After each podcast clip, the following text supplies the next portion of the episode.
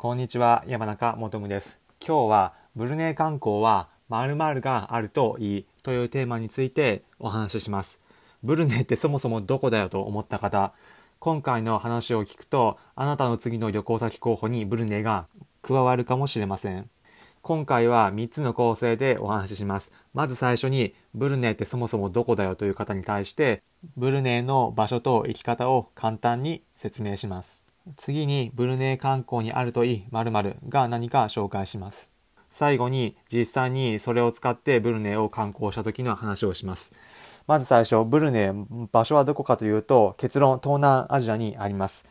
東南アジア、大雑把に2つに分けると、海側と陸側があるのですが、その海側にブルネイはあります。日本からだと直行便でだいたい6時間半くらいです。直行便以外だとマレーシアのクアラルンプールやフィリピンのマニラを経由するルートが一般的です。そのブルネイ、石油の産出国として知られていて、東南アジアでも有数のお金持ちの国です。次にブルネイ観光した時、これがあるといいよというものを紹介します。皆さんにクイズです。ブルネイ観光にあるといいもの、ヒントは、くから始まり、まで終わる乗り物です。ちょっと考えてみてください。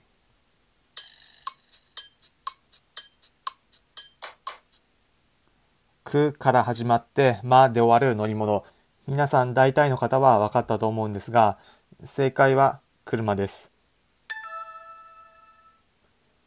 ブルネイ観光だと車があると便利です。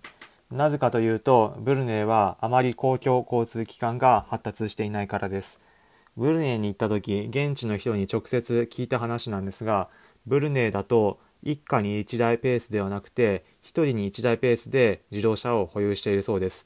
なので、現地の人がどこか移動するといった場合は、自家用車で移動する場合がほとんど。なので、公共交通機関は使わない。よって、公共交通機関あまり発達していないそうです。私も実際にバスは利用したんですが、あまり便利だとは感じませんでした。団体ツアーや移動のサービスを事前に申し込んでいる方は別なんですが、個人でブルネイ旅行行かれる方は、事前に公共交通機関がどういうものがあるのかというのは調べておいた方がいいかと思います。次に実際に自動車を使ってブルネイを観光した時の話をします。アプリのサービスを使って現地の人に観光を案内してもらったんですが、その待ち合わせの場所に行った時に、その案内している方が車で現れたので、とても驚きました。というのも、事前に申し込むような有料のサービスだったり、観光ガイドツアーだと自動車を利用したり、バスを利用したりというのはよくあるんですが、私の場合は個人で観光を案内してくれるだけだったので、とても驚きました。そのまま自動車でブルネイを案内してもらいました。行ったのは2カ所です。1箇所がレストランです。ランチは何が食べたいというふうに聞かれたので、せっかくだからブルネイ料理を食べてみたいというふうにリクエストしました。そしてブルネイ料理を食べました。ブルネイ料理は一言で言うと、マレーシア料理やインドネシア料理に近いです。そしてもう一つ案内してもらったのがホテルです。ホテルといってもただのホテルではなくて、世界に2つだけと言われる7つ星のホテルです。5つ星にさらに星が2つついてます。7つ星のホテル。1つがドバイにあるブルジュ・ハリファ、世界一高い建物ですね。にあるホテル。もう1つが今回話をしているブルネイにあるエンパイアホテルブルネイというところです。このエンパイアホテルブルネイ。7つ星というだけあって実際に行ってみた時とても豪華な印象を受けました。ホテルに入るときガードマンの人がいるんですが私の場合は現地の人と一緒に行ったので、現地の人がガードマンと二言三言言葉を交わして、私は宿泊客ではなかったのですが、中を見学させてもらえることになりました。中に入ると一つ大きな特徴を感じました。それはとても空間が広いということです。例えるなら、王様の宮殿に来たような感覚です。天井がものすごく高かったです。中にも大きな柱が何本か立っていて、とても豪華なところで、さすが七つ星だなと感じました。